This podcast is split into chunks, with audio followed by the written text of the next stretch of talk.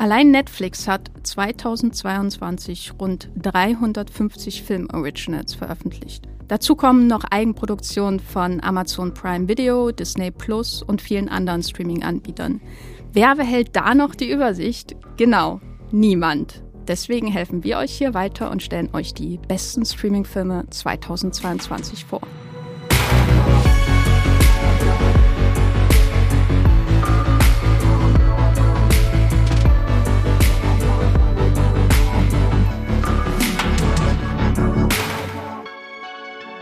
Hallo und herzlich willkommen bei Streamgestöber. Mein Name ist Jenny Ecke, ich bin Nachrichtenchefin bei Moviepilot und wir reden heute über die besten Streamingfilme 2022.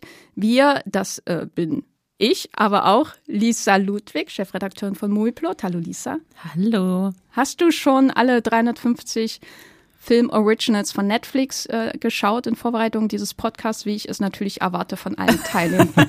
Dann lüge ich jetzt einfach und sage auf jeden Fall. Ich habe einen kleinen Zeitumkehrer gebastelt, wie Hermine einen Harry Potter hat und bin eigentlich schon seit Jahren dabei, die ganzen Filme nachzuholen. Äh, für alle Außenstehenden hat es sich aber nur nach wenigen Wochen angefühlt. ähm, neben Lisa sitze ich hier noch zusammen mit Julius von Filmstarts. Hallo Julius. Ja, Vizi. hallo. Äh, freut mich mal hier zu sein. Was machst du bei Filmstarts? Ich, es hat sich so ein bisschen ähm, so etabliert mittlerweile, dass ich für hauptsächlich so Superhelden-Sachen da bin. Also ich hab, bin eigentlich immer so die, die erste Person, die gefragt wird, wenn es irgendwie um Marvel und DC geht, irgendwie die Serien betreuen, die jetzt kommen, irgendwie die Filme, im, irgendwelche Erklärartikel zu den Kinostarts schreiben, aber halt eben auch Fantasy und Sci-Fi. Ich habe jetzt gerade mit meiner Kollegin Annemarie zusammen etwa Die Ringe der Macht und äh, House of the Dragon betreut und ähm, waren da quasi ein paar Wochen lang exklusiv eigentlich nur noch damit beschäftigt.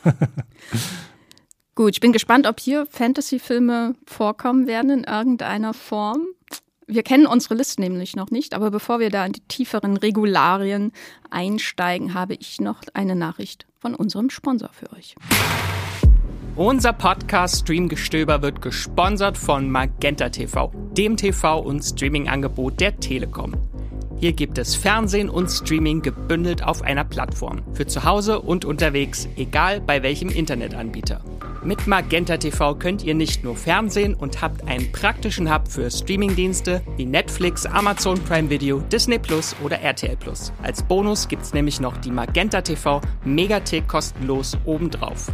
Und hier findet ihr eine riesige Auswahl an Serien und Filmen. Mit dabei sind auch Magenta TV Originals wie das deutsche Comedy Highlight Oh Hell sowie zahlreiche Magenta TV Exclusives wie die preisgekrönte Serie The Handmaid's Tale wie ihr zu Magenta TV und der Megathek kommt und welche verschiedenen Angebote es gibt, das erfahrt ihr über den Link in den Shownotes dieser Podcast-Folge. Und jetzt weiterhin viel Spaß im Streamgestöber. Wir wollen ja hier, dass Ordnung herrscht. Natürlich. so wichtig. so generell hier im Podcaststudio bei Movieblood und Filmstarts, aber auch wenn es um Listen geht, denn es gibt kaum ernstere Themen, wenn wir mal ehrlich sind, als besten Listen zum Jahresende.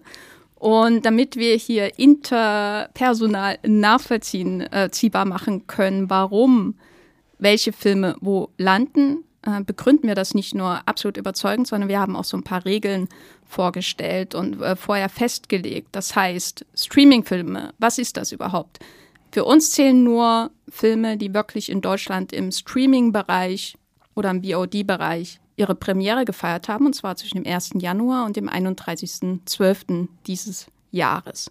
Das heißt, ein Netflix Original Film zählt, wie Enola Holmes 2 zum Beispiel, aber The Batman, der vielleicht dann seitdem irgendwie bei Sky oder so gelandet ist, zählt nicht, weil der hatte einen ganz normalen Kinostart. Ist das verständlich? ich bin meine raus. Ganze Liste, meine ganze Liste. ich hatte nämlich The Batman auf Platz 1 bis 5. äh, Ciao, Julius. Es wird ein sehr kurzer Podcast, das freut mich, kann ich nur meine Filme vorstellen. Äh, genau, das heißt, keiner von uns kennt die Liste der jeweils anderen Person. Wir gehen unsere Listen durch. Es sind glücklicherweise nicht pro Person die Top 30 des Jahres mit ausführlichen Begründungen, sondern wir haben entschieden, wir machen jeweils nur eine Top 5. Und wir gehen vom fünften bis zum ersten Platz. Wir sagen euch natürlich, wo man diese Filme streamen kann. Und wir spoilern nicht. Unterstützung. Weil dieser Podcast für alle, die sie auch noch nicht kennen, denn wir hoffen, ihr bekommt ganz viele Empfehlungen mit. Und ich hoffe, wir reden nicht alle über die fünf selben Filme. Das ist nämlich so ein bisschen schon meine, meine Horrorvorstellung. Ja. Ich bin auch sehr gespannt, was jetzt hier für Titel genannt werden. Falls sich äh, ein paar Leute noch wundern, also ich kann jetzt noch von meiner Liste sprechen, ohne was zu verraten, aber da wird der ein oder andere Film dabei sein, der jetzt gerade in dem Moment, wo ihr diesen Podcast wahrscheinlich hört, noch nicht zu streamen ist. Wir haben ihn aber dann im Zweifelsfall schon gesehen, weil wir als äh, Journalistinnen und Journalisten Screener vorher bekommen. Das heißt, wir kriegen die vorher schon mal zu sehen, damit wir genug Zeit haben, um euch zu sagen, ob der gut ist oder nicht. Das heißt, äh, da werden jetzt auch ein paar Startdaten dabei sein, die in der Zukunft erst liegen. Genau, aber wie gesagt, nichts nach dem 31. Genau, nee, daran habe ich mich gehalten. daran habe ich mich gehalten, Jenny. Ich will nur noch mal sicher gehen. Könnt ihr mir vielleicht sagen, wie ihr das Streaming-Film ja allgemein äh, fandet, die letzten zwölf Monate. Habt ihr überhaupt öfter darüber nachgedacht, wie, sind, wie gut sind eigentlich die Netflix-Filme Schon häufig, Jahr? schon häufig. Und das ist wie jedes Jahr so, dass ich das Gefühl hatte, da war so viel Murks dabei wieder. Und so viel vor allem, also selbst von wirklich guten Leuten, die sonst wirklich richtig, richtig gute Filme machen, habe ich häufig das Gefühl gehabt und auch dieses Jahr wieder das Gefühl gehabt, dass die bei Netflix nicht ihre beste Arbeit liefern. Und dann so viele Sachen, die irgendwie so halbgar sind, die irgendwie okay sind. Also jetzt, ich möchte jetzt nicht sagen, dass das alles furchtbar, furchtbare Filme sind oder sowas, aber es war halt tatsächlich häufig so, ich dachte, boah, schade. Ähm, wer ist denn dieser eine nochmal mit, mit Jamie Foxx, ähm, mit den Vampiren? Äh, Day, Day Shift. Shift. Das war irgendwie so einer, wo ich gedacht hatte, das könnte wirklich was werden, irgendwie so eine spaßige Actionkomödie. Und dann war da halt vorher irgendwie, und dann war es nicht halt irgendwie doch nur so anderthalb gute Action-Szenen und irgendwie so ein bisschen Humor, der nicht gezündet hat. Und alle Leute, die daran beteiligt waren, haben schon mal bessere Arbeit irgendwo anders abgeliefert. Leider. Lisa, wie ging es dir? Ähm, ich muss sagen, dass ich dieses Jahr vor allem viel Kinofilme geguckt habe. Und äh, bei den Streamingfilmen, die ich geguckt habe, war es so ein bisschen für mich 50-50. Also es gibt zwei Streamingfilme, die sind, die gehören zu den absolut in meinen Augen besten Filmen, die ich dieses Jahr überhaupt gesehen habe. Äh, ich erkläre nachher dann auch ausführlich, warum. Äh, aber ich hatte auch so, ich habe Interviews geführt für The Grey Man, dieses äh, Russo Brothers Action Albtraum-Vehikel. Und äh, habe Ryan Gosling ins Gesicht gelogen, dass ich den Film eigentlich ganz gut fand und das verfolgt mich bis heute noch, weil ich mich ja, Du hast ja eigentlich gesagt. man muss immer nett sein zu Leuten. Eigentlich ne? kann man ja so. immer alles sagen. Ah. Das ist und er aber hat mich aber auch so angeguckt. Er hat mich auch so angeguckt und ich dachte mir so, er weiß, dass ich lüge und ich weiß, dass ich lüge und ich möchte sofort gehen. das war so. Also es ist so einerseits ganz furchtbare Sachen gesehen, andererseits ganz tolle Sachen gesehen, würde ich sagen. Wie war es bei dir? Also ich äh, tracke ja alle Filme, die ich im Jahr schaue mhm. und muss echt sagen, ich hatte dieses Jahr Probleme, wirklich ganz viele gu richtig gute Streaming-Only-Veröffentlichungen zu finden. Das liegt sicher auch an der Erfahrung durch die Corona-Pandemie und wie viele Filme dort Streaming-Only veröffentlicht wurden in den letzten zwei Jahren, mhm. äh, die normalerweise ins Kino gekommen wären. Da ist ja auch was weggebrochen, sozusagen. Glücklicherweise für die Kinos natürlich. ähm, aber ja, ich habe auch ich habe aber, glaube ich, auch mittlerweile so die Theorie, dass ich so äh, einen Fluch auf mich gezogen habe. Das heißt, wenn ich irgendwie durch Netflix scrolle und dann sage, oh, ich schaue jetzt diesen Film, den kenne ich noch nicht, dann ist es immer der schlechteste Netflix-Film, den man sich auswählen kann. Weil das ist wirklich nur, also Day Shift war noch einer der besseren. Ja. Ja, ich weiß nicht, das war jetzt halt ein Beispiel, was mir eingefallen ist, aber Greyman, den fand ich tatsächlich noch ganz gut, aber auch Ach. das ist so ein, ja, ja, auch das ist aber ein Fall, wo ich auf jeden Fall sagen würde, es ist nicht der beste Russo-Film, also der, der Russo-Brüder, es ist nicht der beste Agenten-Thriller aller Zeiten und auch ähm, Chris Evans und, und Ryan, äh, Quatsch, Ryan Reynolds würde ich jetzt schon sagen. Äh, wer ist der nochmal? Ryan Gosling. Gosling. Hast du mir eben nicht zugehört? Doch, aber ich konnte jetzt gerade noch an Ryan Reynolds irgendwie denken. Ähm, haben auch auf jeden Fall schon bessere Arbeit eben geleistet irgendwo anders. Also es ist, das ist leider so ein Ding. Und dann stecken da halt irgendwie 200 Millionen Dollar drin, was natürlich auch irgendwie mit den besonderen Gegebenheiten zu tun hat, dass halt eben, dass die mehr Geld an die Leute zahlen müssen, die da mitspielen, weil die halt nicht diese, diese Vergütungen im Nachhinein bekommen für den Erfolg im Kino, weil der ja direkt bei Netflix läuft und so. Aber trotzdem, er sieht halt dann halt auch nicht aus wie 200 Millionen Dollar Spektakel. Und das ist dann halt irgendwie immer so ein bisschen auch Enttäuschung, wenn man halt ihm erst recht so einen Film hat, der mit so einem großen Preisschild äh, daherkommt, auch Red Notice zum Beispiel, der auch nicht besonders toll war. Ähm, ich hoffe nicht, dass einer von euch beiden den jetzt auf der Liste hat und ich jetzt irgendwie euch da schon gegen Schienbein trete vorab oder so. Mein Platz 1. und so, naja, so ist das halt leider. Und gerade halt irgendwie Netflix ist so ein bisschen dieses Ding, ne? Also weil die halt irgendwie auch, die haben ja so noch immer diese, diese Vormachtstellung, dass sie halt auch einfach synonym für Streaming sind und, und da halt irgendwie noch die größten äh, Streaming-Filme irgendwie immer laufen, die am meisten Aufsehen erregen und so. Und ähm, bei Disney sind es halt dann irgendwie her, häufiger auch mal so Kinderfilme, die vielleicht nicht ganz so große Wellen schlagen und so halt in die Richtung. Ja, gut, dann können wir, glaube ich, langsam The Greyman ausschließen für diesen Podcast. Äh, ich wäre jedenfalls überrascht, wenn er noch genannt wird. Kommen wir zum spannenden Teil. Fangen wir an mit Platz 5 der besten Streaming-Filme des Jahres. Lisa. Oh, oh, oh, äh, ihr seht es jetzt gerade nicht, aber Jenny hat sich sehr dramatisch auf ihrem Bürostuhl so hin und her gedreht und sich dann mir zugewandt. Äh, auf meiner 5, da habe ich erst noch so ein bisschen mit mir gerungen, weil ich kurz überlegt hatte, ob ich da Rot mit reinnehme, diesen Animationsfilm bei Disney Plus, den fand ich ganz süß. Also den kann ich auch einfach mal so empfehlen. Ähm, ich habe mich dann aber für Do Revenge entschieden. Ein, ah. äh, ein Netflix-Film, der in meinen Augen so ein bisschen das Beste aus den letzten 20 Jahren Teenager, Highschool, Drama, Comedy vereint und auch sehr, sehr viele visuelle Anspielungen hat auf so, so Filme wie Eiskalte Engel und so und sowas liebe ich als Millennial unfassbar und damit kriegt man mich immer sofort. Ähm, Do Revenge ist äh, am 16. September bei Netflix angelaufen ähm, und da dreht sich äh, um die, ja, so ein bisschen so It-Girl-mäßig super beliebte Schülerin Drea. Und die ist so ganz oben irgendwie überlegt schon, auf welche krasse Uni sie da nächstes Jahr geht. Hat den perfekten Boyfriend, den alle ganz toll finden und der natürlich super reich ist. Und ähm, dann wird aber so ein Video veröffentlicht oder Tau wird anonym irgendwie, und das ist so ein bisschen Gossip Girl-mäßig, auf die Handys der anderen Mitschülerinnen und Mitschüler geschickt und da ist sie halt so halbnackt zu sehen. Das hat sie für ihren Freund aufgenommen.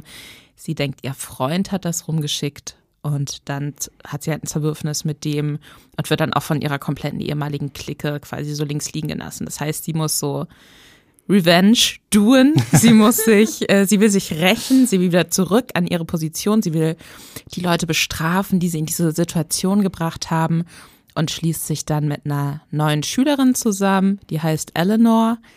Die wirkt so ein bisschen Outcast-mäßig und die beiden werden dann so und, und auch die möchte Rache an jemandem üben und deswegen schließen die sich zusammen und versuchen dann sich quasi jeweils für die andere Person zu rächen, weil sie sich vorstellen, dass es dann nicht auf sie zurückfallen kann. Und das ist äh, ziemlich witzig, ziemlich bunt, ziemlich guter Soundtrack äh, toller Cast, wie ich finde. Also Drea wird von Camila Mendes gespielt, die kennt man vor allem aus Riverdale, würde ich sagen. Äh, mhm. Die zeigt, also die darf man, finde ich, da auch echt nicht unterschätzen. Ich finde, die trägt die Rolle super. Eleanor wird von Maya Hawk gespielt, der Tochter von Ethan Hawke, die ist auch mega. Und der, äh, ja, der große Boyfriend wird von Austin Abrams gespielt, weil ich der Name nichts sagt der hatte sehr, sehr viele unfassbar tolle Musical-Auftritte, auch in der zweiten Staffel von Euphoria. Den äh, finde ich ziemlich gut. Der ist auch dabei. Und äh, es gibt einen unfassbar tollen Gastauftritt, der, glaube ich, auch direkt zu Meme geworden ist, von Sophie Turner. Sansa aus Game of Thrones, die so einen Nervenzusammenbruch hat in so einer Entzugsklinik, weil sie behauptet, irgendjemand hätte ihr Koks untergejubelt und sie wisse noch nicht mal, wie das riecht und so. Also es ist, es ist wirklich, es ist nicht total ernst zu nehmen, aber es gibt so ganz, ganz viele Twists, die finde ich auch für mich nicht so total vorhersehbar waren. Und deswegen bleibt der spannend, der ist witzig und den kann man super gut auch mal an einem lauen Sonntagnachmittag weggucken. Deswegen ist er auf meiner 5. Habe ich tatsächlich nicht gesehen. Ähm, aber ich finde es sehr spannend, was du gesagt hast, gerade so auch mit so quasi so die letzten 20 Jahre äh, Highschool-Kino und sowas. Und weil ich nämlich genau so diesen Eindruck hatte, dass es irgendwie jetzt auch bewusst oder absichtlich oder unabsichtlich auch so ein, so ein bisschen so ein Throwback ist in, äh, in die frühen 2000er. Weil ich nämlich auch das Gefühl hatte, nachdem ich den Trailer gesehen habe, dass alle Schauspieler und Schauspielerinnen einfach viel zu alt für die Rollen sind, so wie es halt damals auch Anfang der 2000er war. Oder das scheint es aber ja vielleicht eher so zu sein, dass das auch ein bewusstes Ding ist. Also es ist ja häufig auch tatsächlich nur so, eine, so ein Ding der Inszenierung oder wie, wie werden die Figuren dargestellt, wie, wie werden, sind sie gekleidet. Und es ist aber eigentlich so, dass es ein, ich habe das Gefühl, dass sich da so eine Entwicklung ähm, gegeben hat in den letzten Jahren, dass die Leute, die Schüler und Schülerinnen im Highschool-Alter spielen, mittlerweile eher so aussehen, als würden sie tatsächlich, als wären sie tatsächlich so alt, egal ob sie so alt sind oder nicht. Und nicht so wie halt in den frühen 2000ern, wo halt dann irgendwie hier bei, ich weiß, was du letzten Sommer getan hast, irgendwie 30-jährige Highschool, in der Highschool sein soll oder sowas. Nichts gegen die Authentizität dieses Meisterwerks. Genau. Und dann würde mich jetzt aber tatsächlich interessieren, also, oder äh, habe ich so das Gefühl, dass es dann halt eben auch so eine bewusste Spielerei ist, eher in diesem Film, ne? Ähm, das mit dem Alter ist mir jetzt gar nicht so, das habe ich einfach gegeben mit genommen, mhm. weil ich, wie, wie gesagt, ich habe mich dann auch selbst wieder ein bisschen wie so eine junge Erwachsene. Was klingt, als wäre ich 70. Aber ähm, deswegen habe ich das gar nicht so in Frage gestellt, äh, jetzt wo du es sagst. Aber klar, kann ich mir voll gut vorstellen. Ja. Und es ist halt wirklich, es ist ganz, ganz viel Augenzwinkerndes drin. Sarah Michelle Geller spielt auch eine nicht ganz unwichtige Rolle. und das war ja die Königin der edgy Teenager früher mit ihrer Rolle in Eiskalte Engel. Ähm, und das ist wirklich also wenn man ein grundlegendes Interesse an solchen Filmen hat, dann muss man sich den eigentlich angucken, finde ich.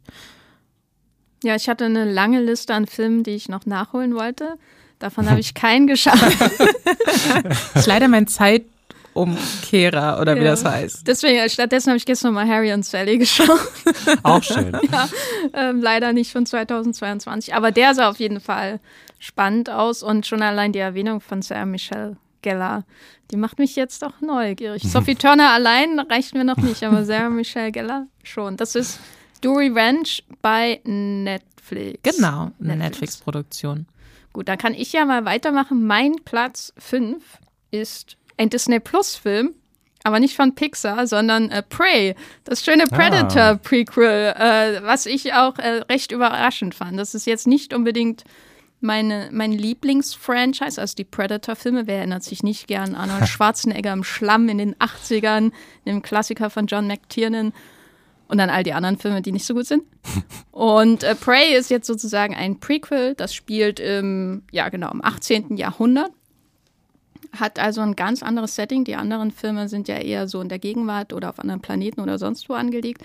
Prey spielt im 18. Jahrhundert in den äh, Great Plains in Nordamerika und handelt von einer jungen Comanchen, gespielt von Amber Midthunder, die ich persönlich seit Legion ja, äh, ja. wirklich liebe. Großartig. Schon damals habe ich gedacht, oh, die muss irgendwie mal ein großer Star werden und ihr eigenes Vehikel äh, am liebsten im Actionbereich bekommen. Mhm. Das hat sie jetzt erhalten, ähm, glücklicherweise. Sie spielt, wie gesagt, eine Comanchin, die gerne eine Jägerin werden will, aber in ihrem Stamm ist das eher den Männern vorbehalten. Und wenn man weiß, es geht um Predators, dann weiß man, da kommt noch ein größerer Jäger. Nein, sag bloß. Spoiler. Ähm, das heißt, es ist quasi eine Vorgeschichte von Predator, aber äh, man muss diese Filme alle eigentlich gar nicht kennen. Ja. Und äh, es kommt, wie es kommen muss. Äh, eine junge angehende Jägerin trifft einen äh, großen, gigantischen Alienjäger, äh, der super einschüchternd aussieht, wenn man ihn sehen kann. Er ist ja auch oft unsichtbar. Und es beginnt die tödliche Jagd durch den Westen, naja, durchs Mittelamerika sozusagen. Und äh, es ist ein sehr reduzierter Film, ich glaube so unter 100 Minuten knapp, äh, was ich persönlich begrüße. Gibt es mir, bei mir immer 5 von 10 Punkten allein. für die Laufzeit. allein für die Laufzeit. Und das, was mir wirklich äh, ganz hervorragend an Prey gefallen hat, ist, wie er so diese Genre-Thrills, die er wirklich sehr effektiv inszeniert, verbindet mit der, mit dem größeren kulturellen Kontext, den man so in in, sage ich mal, amerikanischen Genrefilmen nur aus dem Western kennt und dann einer aus einer sehr weißen, äh, sehr kolonialistischen ja. Perspektive natürlich. Also ich liebe Western, ähm, ich bin damit aufgewachsen, aber die andere Perspektive sieht man viel seltener und sieht man erst recht viel seltener in Science-Fiction-Franchise-Prequels, die, äh, in den, äh, die, die normalerweise wahrscheinlich auch einen großen Kinostart bekommen würden. Und das macht äh, Prey wirklich sehr, sehr clever. Es ist kein Film, der einem predigt. Es ist kein Film, der jetzt seine These voranstellt und äh, dem dann nachgeht, sondern es ist ein Film, der einen so überrumpelt mit, seinen, ähm, mit seiner Genreunterhaltung, der Action, die auch sehr, sehr brutal wird. Hm. Yes. äh, und dann einem so mittendrin äh, überdenken lässt, äh, was macht er jetzt eigentlich mit diesen Klischees, die man so aus dem Kino kennt, gerade was eben die nordamerikanischen UreinwohnerInnen angeht. Äh, und wie unterwandert er das? Und äh, wenn dann erstmal die Franzosen reinkommen, ach, dann bin ich im, die französischen ähm, Poacher sind das, glaube ich, weiß nicht genau. Äh, ja, Prey, der ist bei Disney Plus. Habt ihr den gesehen? Ja, und ich freue mich sehr, dass du den jetzt genannt hast, weil das wäre nämlich bei mir Platz sechs oder sieben gewesen und ist quasi kurz bevor ich, wir hier angefangen haben mit, der, mit diesem Podcast, noch rausgeflogen, weil ich mich dann ja für eine Top 5 entscheiden musste. Ähm, und ja, ich fand den auch großartig. Ich würde sogar so weit gehen zu sagen, dass es ähm, auf jeden Fall der beste Predator-Film ist. Ich mag den, das Original zwar auch, aber ich kann den nicht so richtig ernst nehmen. Und ich bin niemand, der da so quasi so mit dieser rosaroten Kindheits- oder Jugenderinnerungsbrille sitzt und jetzt der geilste Actionfilm aller Zeiten, wenn die da irgendwie in, den Dschungel ballern und, und so diese harten Männersprüche aufsagen und sowas. Finde ich das zwar irgendwie amüsant, aber kann das nicht so richtig hundertprozentig ernst nehmen. Und die anderen, bei den anderen Filmen ist es halt ähnlich. Also der zweite ist halt irgendwie auch so ein, so ein Testosteron-Kino und, und dann, ich mag tatsächlich auch den, wie heißt der nochmal, Predator Upgrade ziemlich gerne, obwohl ja der komplett auch bei gerade bei den, bei den eingefleischten Fans unter die Rede gekommen ist. Ähm, und ich finde tatsächlich diesen Prey wirklich den besten Film der Reihe, so würde ich sagen. Ich muss sagen, ich habe ein extrem, jetzt habe ich so ein bisschen Angst, welche Blicke wir jetzt gleich zu, zugeschoben werden, oh. extrem geringes Interesse an der Predator-Reihe, um ganz ehrlich zu sein. Ich erinnere mich nur grob dran, also ich glaube, meine letzte Predator-Erfahrung war, dass ich mit einer Freundin irgendwie äh, Ghost Recon Wildlands gespielt haben. Da gibt es Missionen, wo man gegen den Predator kämpfen muss und er hat uns einfach dermaßen fertig gemacht. Deswegen bin ich da jetzt so eine innerliche Sperre seitdem. Äh, aber ich habe eine sehr rührende Begleitgeschichte mitbekommen auf Twitter über den Film. Äh, und zwar der Hund, der, der sie da begleitet. Der wurde adoptiert vorher irgendwie aus dem Tierheim und äh, hatte vorher noch keinerlei Kameraerfahrung und hat das wohl ganz, ganz toll gemacht. Ich weiß nicht, ob du das unterschreiben würdest, Jenny, aber das hat mich sehr mich berührt. Also neben der Laufzeit gab es allein für den Hund nochmal zwei Sterne. sehr schön. Ja, aber vielleicht wäre dann Prey auch gerade der richtige Film, um dieser Reihe mal eine Chance zu geben, weil so wie Jenny es genau richtig gesagt hat, er tatsächlich sehr viel anders macht und vor allem auch sehr viel mehr ähm, über das, die pure Action und, und mhm. quasi den, die puren Genre-Qualitäten hinaus noch, noch liefert. Das glaube ich auch. Also er ist auch auf meiner Liste, die ich nirgendwo aufgeschrieben habe, aber die in meinem Kopf existiert. äh, und da gucke ich auch mal, glaube ich, über die Feiertage. Ich kann mir vorstellen, dass das auch was ist, wo vielleicht der Mann meiner Mutter oder so auch Lust drauf hat. Mal gucken. Im Zweifelsfall lernt man viel, wie man im Wald überlebt, wenn man von einem intergalaktischen Jäger gejagt wird. Ich würde mich direkt ergeben. ich würde direkt sagen, okay, alles klar, das, das, ich habe keine Chance, das ist okay. Aber dann ist vielleicht so gut, dann würde ich der Predator vielleicht sogar auch verschonen. Ja. Der, der, um mich zu quählen. Nee, nee, nee, der, die jagen ja nur, nur sozusagen nur Gegner, äh, die, die, die würdig sind. Die würdig sind, genau. der ultimative Lifehack. Und ich so, sorry, nee, also ich bin echt, ich bin der letzte Dreck. So, es wird niemandem von uns jetzt Spaß machen. Du machst dich peinlich, wenn du mich jagst. Also es gibt keine Trophäen, die irgendwie was, was wert sind oder sowas, ja. So, jetzt aber. vorbei. Julius, was ist dein fünfter Platz? Äh, mein fünfter Platz ist ähm, Athena oder Athena oder wie auch immer man das dann französisch richtig ausspricht. Jedenfalls ähm, ist das ein Action-Drama, das bei Netflix auch ähm, ge ähm, äh, gestreamt werden kann. Ein französischer Film, wie ich gerade schon richtig, wie ich gerade schon angedeutet habe.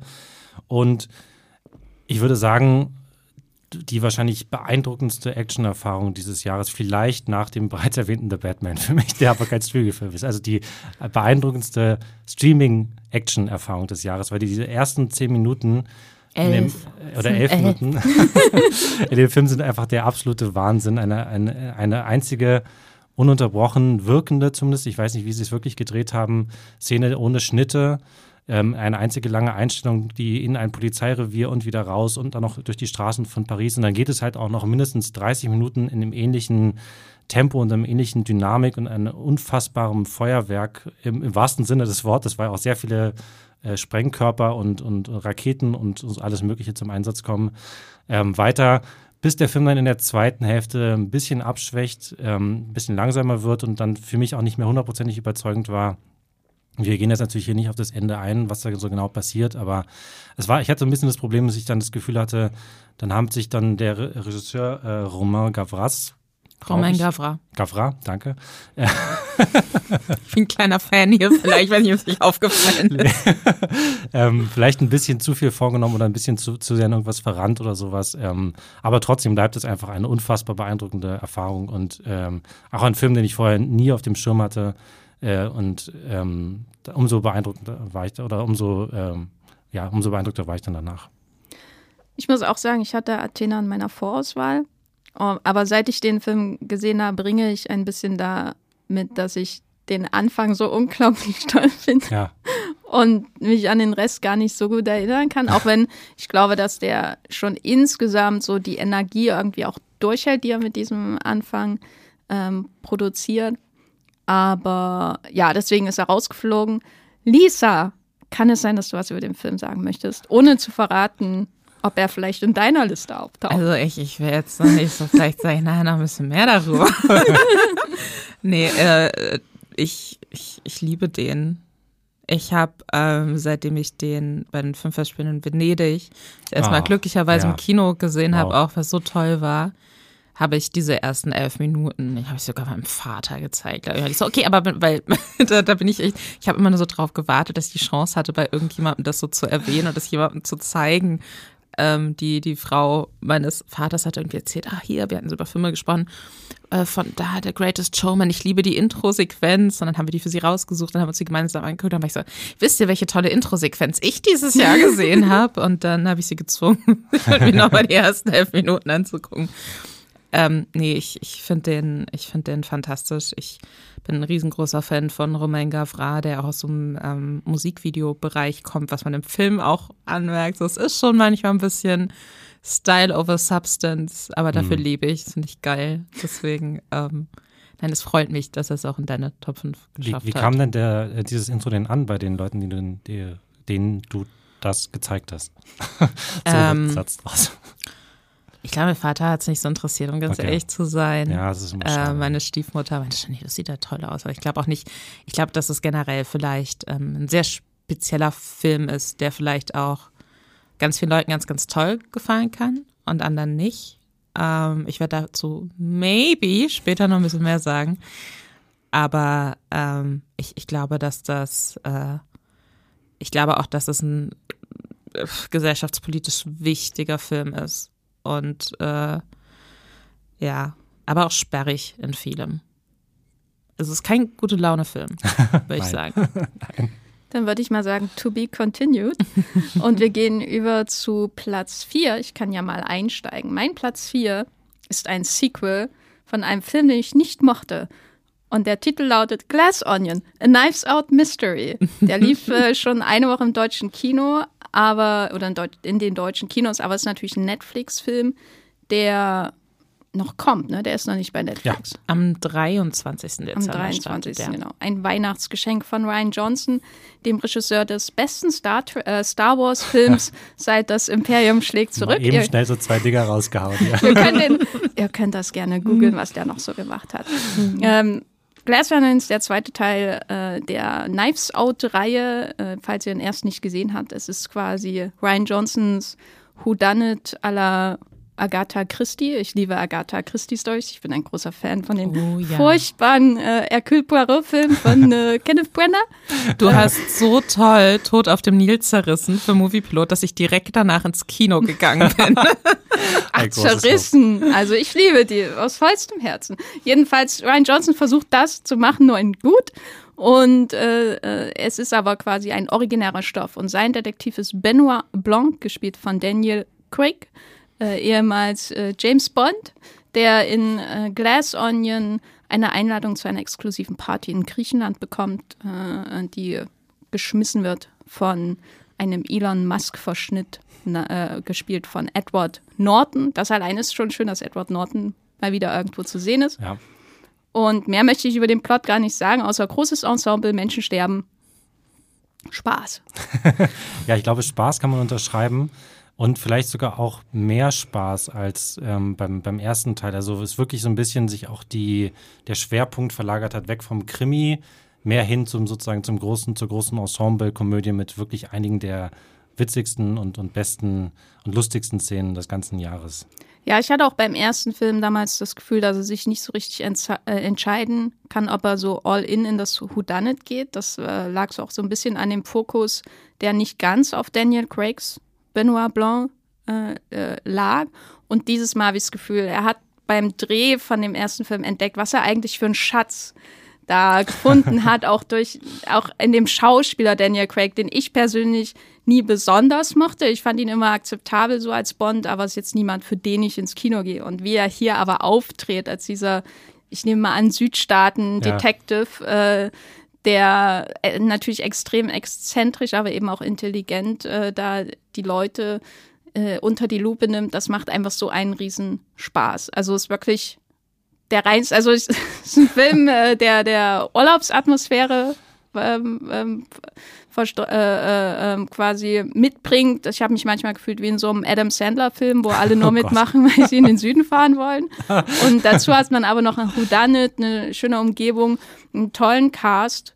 Insbesondere ähm, Kate Hudson. Oh Gott, also ja. ist für mich, wenn's, wenn die Oscars gerecht werden, würde sie nominiert werden als beste Nebendarstellerin für ihre Comedy-Performance hier.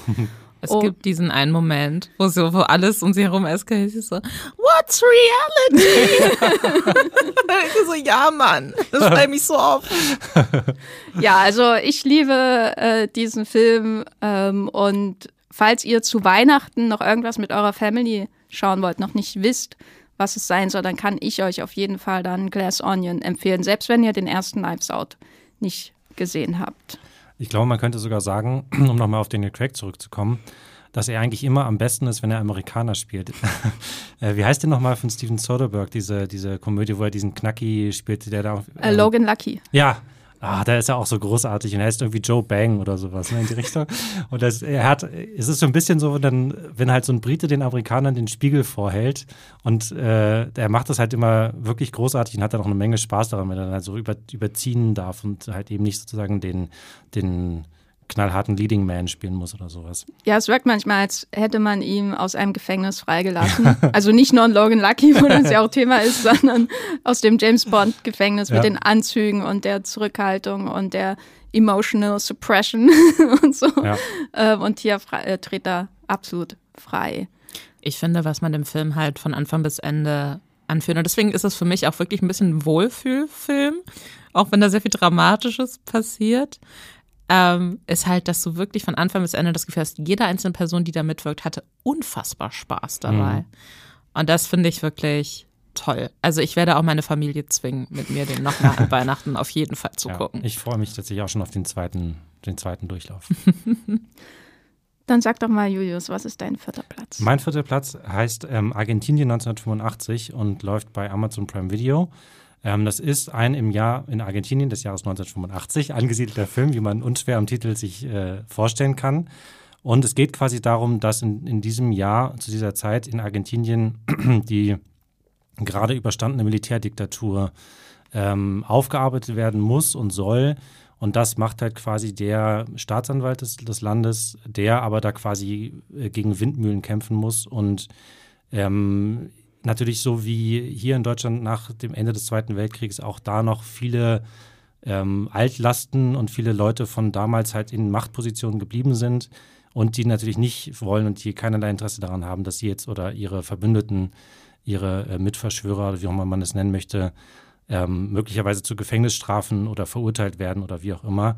Und es ist wirklich beeindruckend oder, oder interessant gewesen, fand ich bei diesem Film, obwohl der eigentlich nicht viel neu macht oder besonders innovativ macht. Und das hat ähm, mein Kollege Christoph Petersen auch in seiner Kritik sehr schön auf den Punkt gebracht. Ähm, es ist erstaunlich, wie, wie gut dieser Film trotzdem funktioniert, obwohl man eigentlich immer ziemlich genau weiß, was passiert. Es folgt ziemlich genau den, den Genrekonventionen eines Justizdramas oder Gerichtsthrillers. Irgendwo so dazwischen ist er halt. Und ähm, es gibt viele Szenen, die man halt schon tausendmal in anderen Filmen gesehen hat und trotzdem funktioniert dieser Film einfach wahnsinnig gut. Er ist, obwohl er tatsächlich viele erstaunlich humorvolle Momente auch hat, in anderen Szenen unfassbar berührend und, und macht einen komplett fertig auch, weil natürlich diese ganzen grauen die in dieser Militärdiktatur halt eben verübt wurden, aufgearbeitet werden vor Gericht, Zeugenberichte, Zeuginnenberichte auch ähm, vor allem ähm, vorgetragen werden und sowas. Und das ein, ein einfach nur so sehr solide gemacht. Das hört sich halt so negativ an, aber er ist trotzdem halt hervorragend, auch wenn er sozusagen einfach nur sehr gut ist und sozusagen ohne besonders innovative Ideen oder sowas daherkommt. Ich freue mich, dass du ihn genannt hast. Der war in meiner weiteren Vorauswahl und ich kann dein Lob auch absolut verstehen, weil es ist so ein Film, wenn man ihn oberflächlich betrachtet, hat man den schon tausendmal gesehen. Aber wenn man dann genau reinschaut, ähm, da, so ging es mir zumindest, also ich habe mich sehr darüber gefreut, zum Beispiel, dass die Täter eigentlich keine große Rolle spielen, sondern ja. dass der Film sehr stark den Fokus auf die Opfer legt. Und wenn es um solche Gräueltaten geht, dann versucht man ja, zumindest als Drehbuchautor oder Autorin, häufig diese Täter so als Faszinosum zum Beispiel darzustellen oder so. Und das, die sind hier eben auf der Anklageband, diese äh, Junta, und sind eben so Männer. Ne? Ja, ja, die wirken genau. auch so, so, die würdest du auf der Straße gar nicht bemerken, wenn die an dir vorbeilaufen. Ja. Und dann erzählen die Opfer diese furchtbaren Geschichten. Das hat mich wirklich beeindruckt. Ja. ich ich habe den tatsächlich gar nicht gesehen. Ich bin mir noch, ich bin mir auch noch nicht so sicher, in welcher Stimmung ich sein müsste. Damit ich, damit, also vielleicht könnte das nochmal kurz sagen? Weil ich kann mir vorstellen, dass es für viele Leute so ein bisschen ja. sich jetzt noch sehr viel anhören, nach was sehr, sehr Schwerem. Ne? ja, Recht ist das ja schon. Auch, also es ist auf jeden Fall nicht so, dass man danach mit guter Laune rausgeht, auch wenn, wie ich ja schon gesagt habe, es tatsächlich dann doch immer wieder auch aufgelockert wird und diese Mischung tatsächlich dann auch äh, erstaunlich gut funktioniert. Es ist aber natürlich trotzdem kein Feel-Good-Film oder, oder sowas, sondern es ist schon was, wo man danach wirklich, zumindest während des Films, ein Stück weit den Glauben an die Menschheit verliert und wieder denkt, kann das sein, dass solche, dass Menschen sich gegenseitig sowas antun und, und so halt. Also man muss schon in der, vielleicht nicht an Heiligabend mit der Familie nee. schauen. ja, ich finde ihn auf jeden Fall sehenswert, weil weil er versucht, die Gräuel über die Aussagen darzustellen. Also es geht hier nicht um Exploitation oder so von realen von und realem es wird auch nicht, also es wird auch nichts gezeigt oder ja. so. Es gibt jetzt keine Reenactments von irgendwelchen schlimmen Sachen, die passiert sind oder sowas. Also und es reicht auch völlig. Es reicht auch völlig. Ja. Und die Idee des äh, Regisseurs Santiago Mitre war ja, glaube ich, dass man die Menschen einfach erinnert, weil das ins Vergessen gerät in ja. der Gesellschaft. Und das schafft er sehr gut. Also deswegen glaube ich, ist der Ansatz von ihm auch so ein bisschen massentauglicher, hm. äh, massentauglicher, äh, wie man bei mir zu Hause sagen würde. ähm, massentauglicher. Und deswegen finde ich schon, man kann ihn schauen ähm, und man kriegt dann keine Albträume, hoffentlich. Ähm, weil er soll auch in gewisser Weise einfach schaubar sein. Das ist schon das Ziel. Die Leute ja. sollen ihn schauen und sich daran erinnern, was passiert ist. Ähm, und das merkt man ihm auch an. Ich finde auch den Hauptdarsteller Ricardo Darin, Darin finde ich mhm. auch. Äh, den viele gut. vielleicht zum Beispiel aus dem In ihren Augen kennen, der vor ein paar Jahren den Oscar als bester fremdsprachiger Film gespielt hat. Also glaube ich einer der, wenn nicht der argentinische Superstar und wahrscheinlich lateinamerikanische Superstar überhaupt auch. Also den werden das Gesicht kennen auf jeden Fall, denke ich alle eigentlich. Genau, Argentinien 1985 bei Amazon Prime. Genau. Lisa, was ist dein vierter Platz? Mein vierter Platz ist äh, Barbarian. Der, das ist einer dieser Filme, weswegen ich vorhin gesagt habe, wundert euch nicht, wenn das Veröffentlichungsdatum in der Zukunft liegt.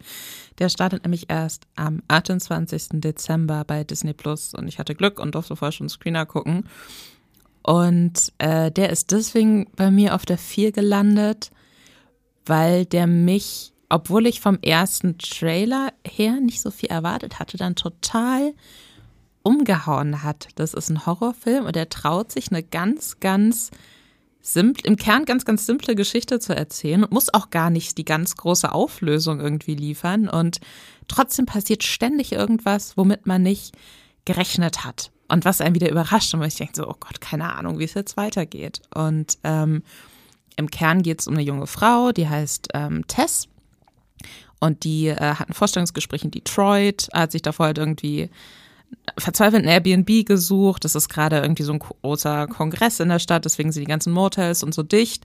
Und oh, glücklicherweise, sie hat noch eine Unterkunft gefunden und kommt dann da an. Dann ist irgendwie so eine sehr runtergekommene Gegend, so am Rand von Detroit. Ähm, ja, denkt sich gut, muss ja eher eh nur pennen. Und stellt dann fest, so, okay, aber irgendwie ist diese Unterkunft schon gebucht und da ist jemand anderes, der sagt so, hä, aber ich habe auch für heute gebucht. Wie kann das denn sein? Dann versuchen sie ja die Airbnb-Inhaberin irgendwie äh, zu erreichen. Es geht niemand mehr ans Telefon. Alles ist so ein bisschen seltsam. Und dann arrangieren sich da die beiden aber miteinander und er schläft irgendwie auf der Couch, sie schläft ähm, im Schlafzimmer und eigentlich ist es alles angenehm. Man denkt sich auch, könnte jetzt auch eine Rom-Com sein irgendwie. und dann passieren aber so ein paar Sachen in dem Haus, wo man sich schon merkt, so, oh, irgendwas ist seltsam, aber was genau? Man weiß es nicht. Und dann eskaliert es schließlich. Und dann wird es sehr, sehr blutig und sehr, sehr düster. Und ich möchte so wenig wie möglich über diesen Film verraten, weil das wirklich, man muss das so, ich bin da sehr blind reingegangen. Man ja. muss da relativ blind reingehen. Ähm, aber ich fand den wirklich von vorne bis hinten spannend, überraschend, eklig, sehr, sehr witzig auch. Und ähm, ich glaube, ich werde mir den auf jeden Fall nochmal angucken, wenn der Ende des Jahres dann bei Disney Plus ist. Ähm, grundlegend, ich muss sagen, ich kannte die Hauptdarstellerin tatsächlich vorher noch gar nicht. Also Georgina Campbell heißt die. Ähm, der Typ, mit dem sie dann da im gleichen Airbnb landet, ist Bill Skarsgård. Also eine, ich möchte sagen, Horror-Ikone. eine moderne Horror-Ikone. ähm, und gemacht ist der Film von äh, Zach Crager, der hat davor primär Serien gemacht, die jetzt in Deutschland nicht so wahnsinnig groß waren. Äh, vielleicht fühlt sich das deswegen auch alles nochmal so frisch an, weil ich jetzt nicht das Gefühl habe, ah, okay, ich, ich kenne jetzt den Filmemacher und der macht das immer so und so. Also Barbarian bei Disney Plus ab dem 28.12. Äh, hat mich echt überzeugt, muss ich sagen. Hattet ihr schon eine Chance reinzugucken? Ich habe tatsächlich überlegt, ob ich den auch den Screener schaue für diesen, für diesen Podcast. Habe mich dann schlussendlich dagegen entschieden, weil ich gedacht habe, ich würde ihn gerne in bestmöglicher Qualität dann mm. schauen. Und bei Screenern ist es ja manchmal so, da gibt es auch wechselnde Qualität. Ist, ich hatte aber einfach in dem Fall keine Lust, irgendwie, weil ich irgendwie gedacht habe, es ist bestimmt viel mit Dunkel und dann ist da ständig irgendwie so ein, hast du so einen schwarzen, dunklen Raum und dann hast du da ständig diesen, so ein, so ein Screener-Wasserzeichen drauf oder. Mit deiner E-Mail-Adresse. oder irgendwie habe ich, hab ich dann gedacht, ach nee, komm. Ich schaue mir den dann lieber an, wenn er dann bei Disney Plus ist, wenn er schon bei uns nicht ins Kino kommt. Ich glaube, der läuft ja bei uns gar nicht im Kino, ne? Ja. In den USA hat er, glaube ich, einen Kinostart gehabt und hat auch da äh, sehr, sehr gute Kritiken bekommen. Deswegen steht er auch ganz, ganz weit oben auf meiner Liste der Filme, die ich noch schauen will dieses Jahr. Ähm, wird dann aber noch ein paar Tage dauern. Also ich habe ihn geschaut bei HBO Max äh, kurz nach meinem Urlaub und es kann sein, dass er auch unter anderem aus diesem Grund auch später noch in meiner Liste. Aha.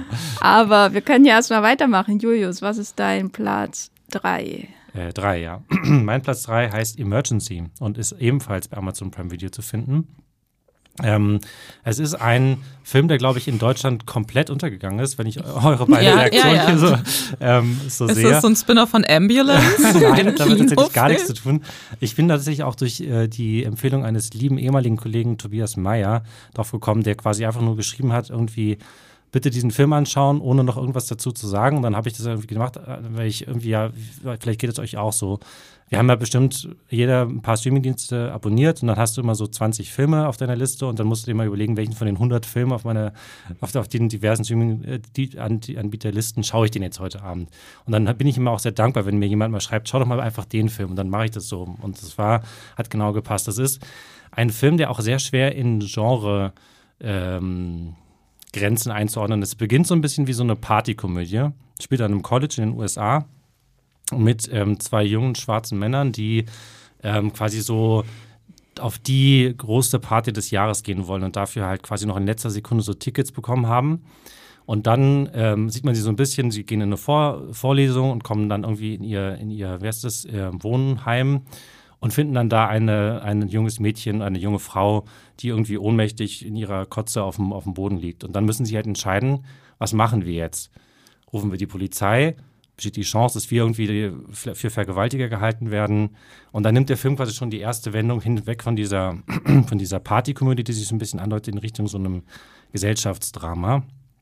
Und ähm, so geht es dann im Prinzip auch immer weiter in diesem Film.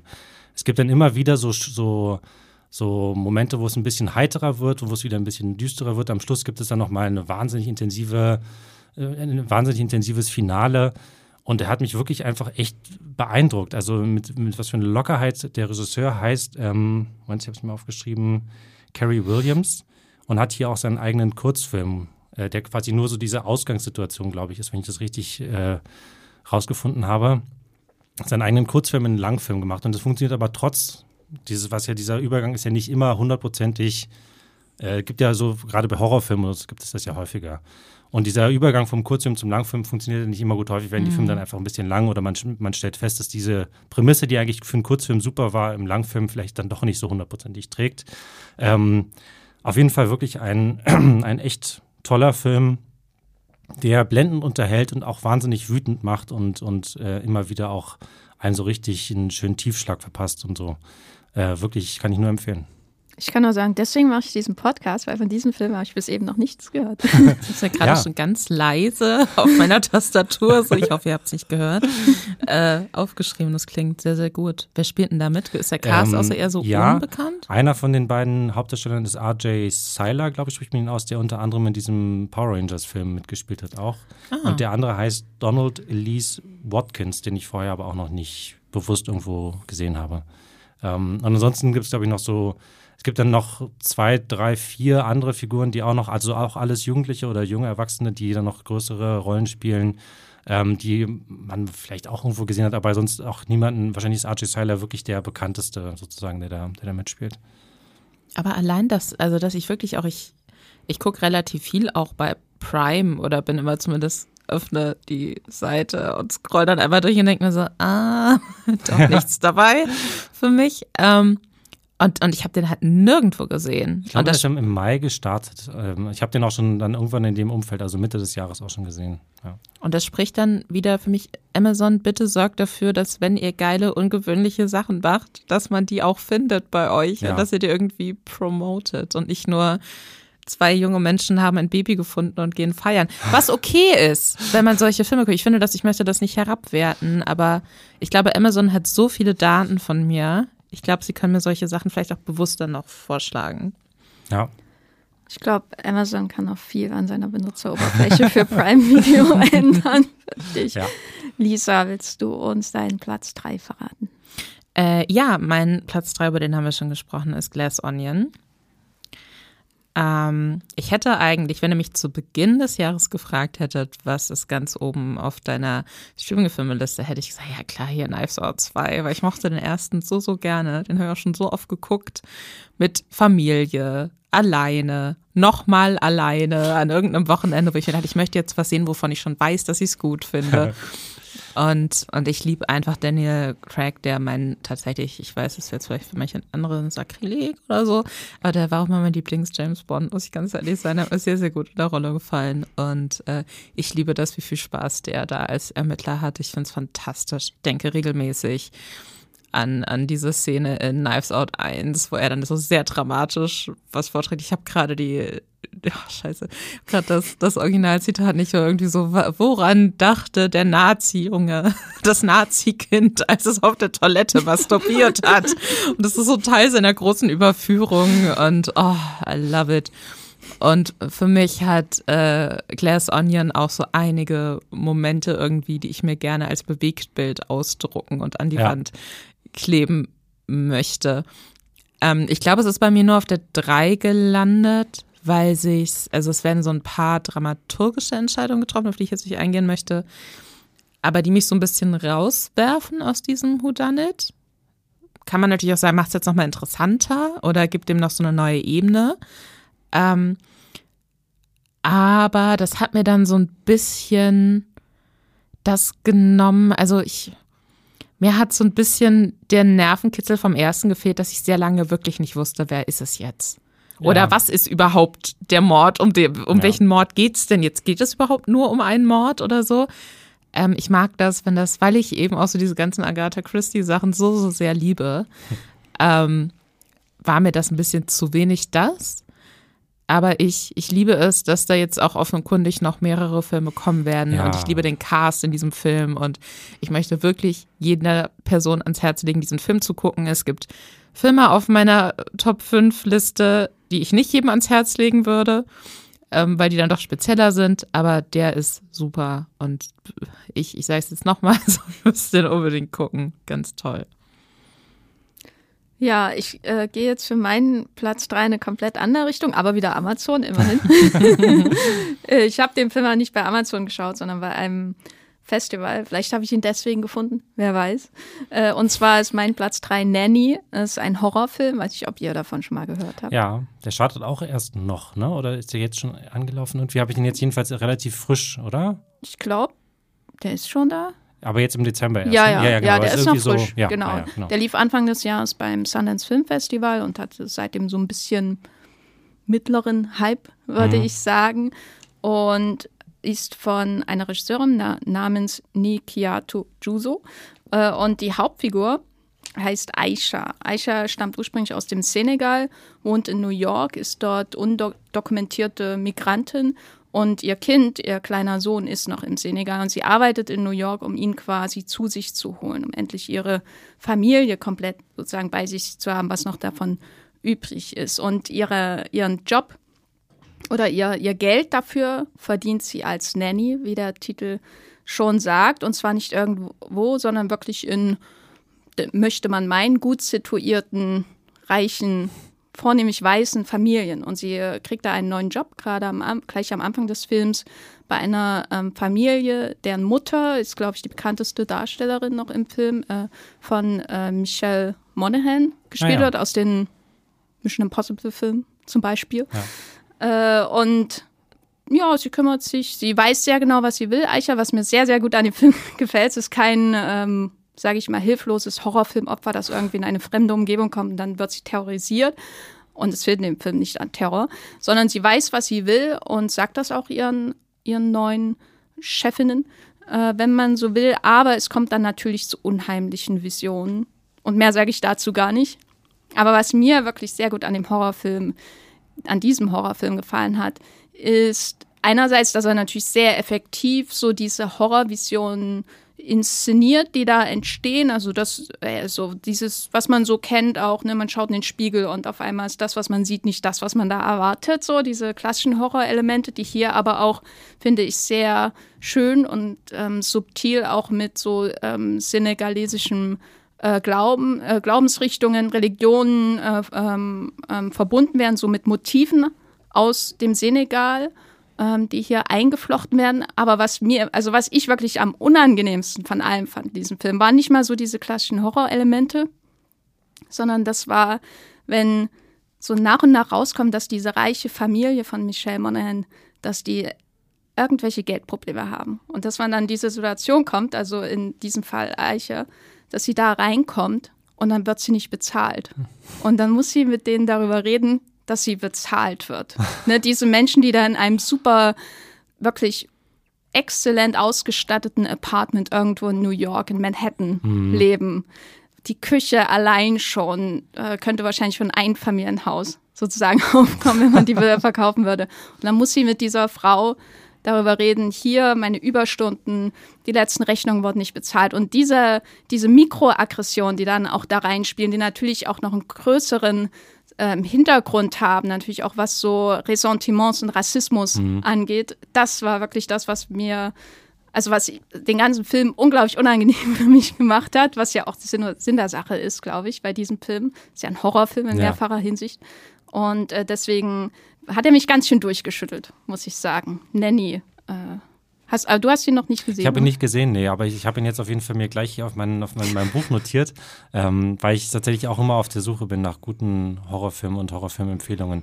Es hört sich ein klein wenig so an wie dieser His House, glaube ich, der von einer Weile bei Netflix äh, gab, wo du halt eben auch gesagt hast, das ist so ein bisschen so die, äh, da geht es ja auch, glaube ich, um eine Einwandererfamilie, in dem Fall, glaube ich, in London aber, ne, oder in England. Und weil du halt eben gesagt hast, dass es halt eben auch darum geht, so ein bisschen sich diese, die Kultur, die kulturellen, der kulturelle Hintergrund irgendwie auch in dem Horror widerspiegelt oder sowas. Das hört sich, finde ich, hört sich spannend an auf jeden Ja, Fall. ich, ich glaube, das ist auch so ein genereller Trend aktuell, dass, dass immer mehr so in diese Horrorstoffe hineingearbeitet wird. Auch die Frage, wie erhalte ich meine Identität in der Fremde, wie wird das durch andere in Frage gestellt und dass das dann auch so die, die Horrorvision bereichert. Also das finde ich auch sehr schön, einfach so als Horrorfan, dass man äh, Neues sieht und nicht das, was äh, durch äh, die Tradition schon seit äh, Jahrzehnten Ja. immer und immer wieder präsentiert wird. Also wie viele katholische Exorzismen kann man denn noch im Kino sehen? Ja, jetzt wirklich. ernsthaft. Man kann, glaube ich, mittlerweile keine mehr davon sehen. Ich finde das halt auch so interessant. Das ist ja auch nochmal so ein Perspektivenwechsel, irgendwie, wo man jetzt sagen könnte, okay, die vielleicht in Europa weiße Mehrheitsgesellschaft, irgendwie für die ist der grö die größtmögliche Horrorvorstellung, dass äh, wahlweise jemand ihnen ihr Geld irgendwie abzockt und niedere Motive hat oder dass sie von einem Axtmörder durch den Wald gejagt werden. Und für Menschen, die nicht weiß, ist es halt so die rassistische Mehrheitsgesellschaft und was es bedeutet, in so einer Welt zu leben. Eine ganz reale Horrorvorstellung. Und das, ähm, und das finde ich immer toll, wenn das von Film auch wirklich so intelligent und vielschichtig dargestellt wird. Ich habe den Film selbst noch nicht gesehen.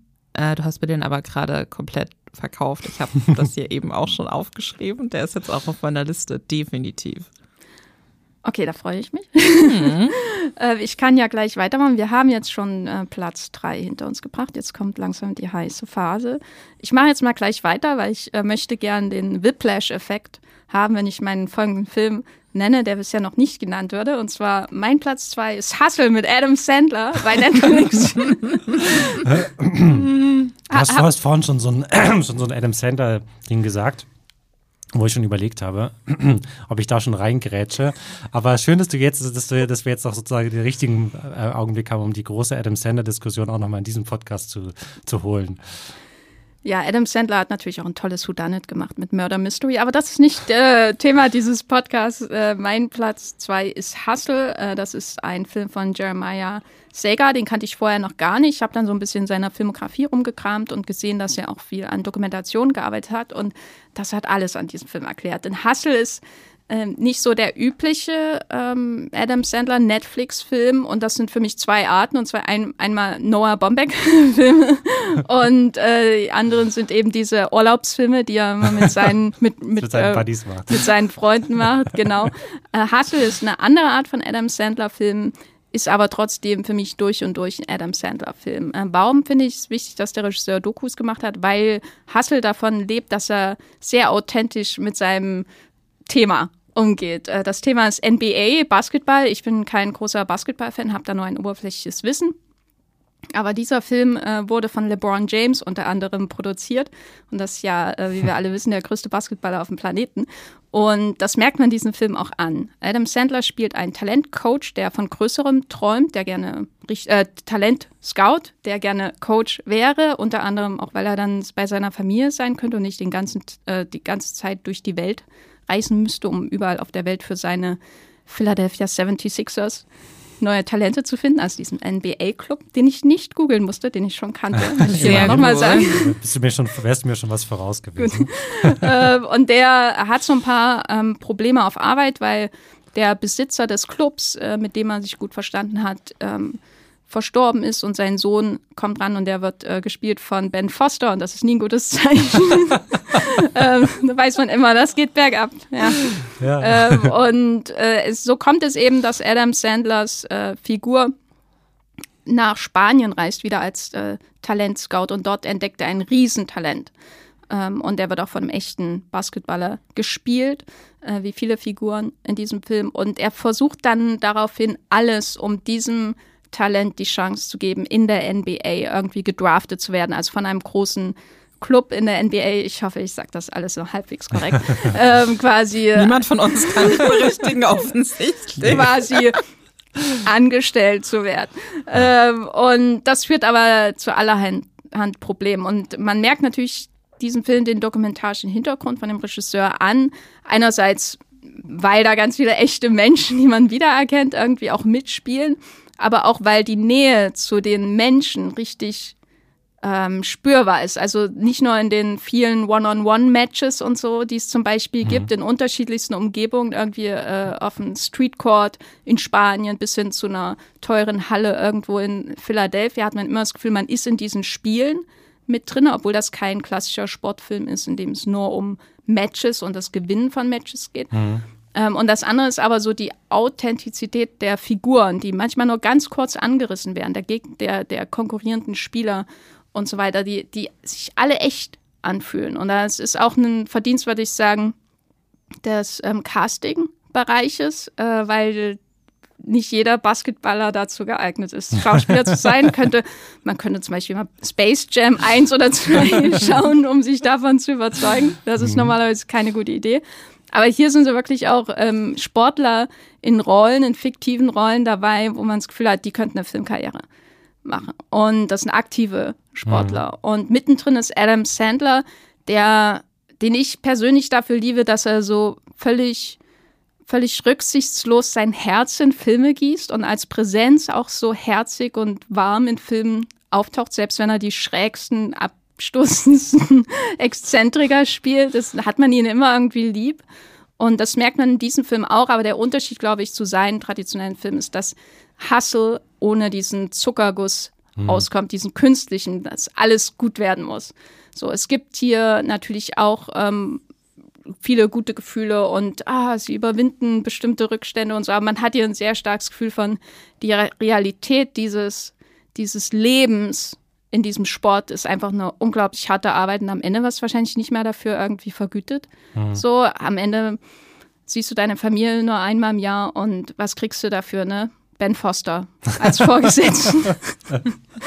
ähm, deswegen Hustle fand ich wirklich äh, toll. Also es gibt noch eine dritte Art von Adam Sandler-Film bei Netflix, möchte ich damit sagen. Ja, das sind leider zwei Sachen, die mich ziemlich abschrecken. Immer Adam Sandler und Sportfilme.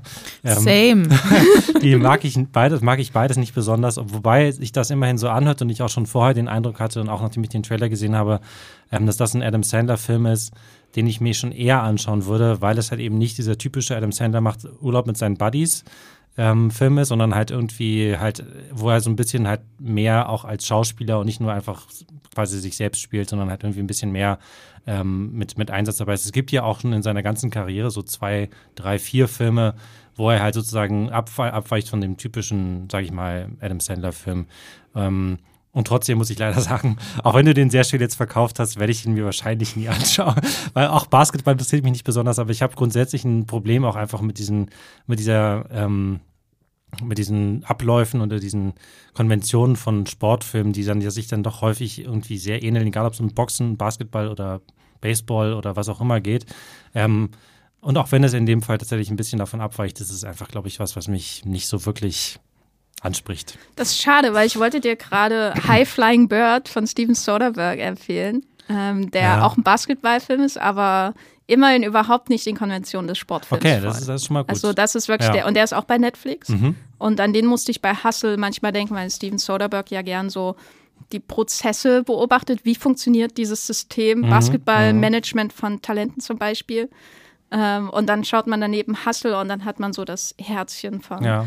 Adam Sandler. Und das ist für mich das äh, perfekte Double Feature für Menschen, die die Philadelphia 76ers kennen, ohne sie googeln zu müssen. Sehr schön. Also mein Lieblingssportfilm ist Seabiscuit, den ich wirklich gut finde. Den habe ich auf DVD zu Hause, den fand ich als Teenager schon toll. Ich mag Pferde, ich mag Toby Maguire, da kommt für mich ganz, ganz viel zusammen. Seabiscuit ist ein toller Sportfilm, auch für Leute, die sich nicht für Sport interessieren.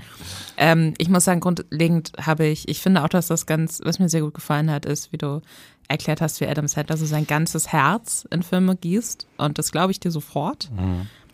Die Sache ist, dass er einfach oft Filme macht, die mich nicht abholen. Und ich kann gar nicht sagen, woran das liegt oder was genau mich stört, außer bei diesen so ein bisschen Plattenkomödien. Da mag ich die Form, das, die Filmform aber auch einfach nicht.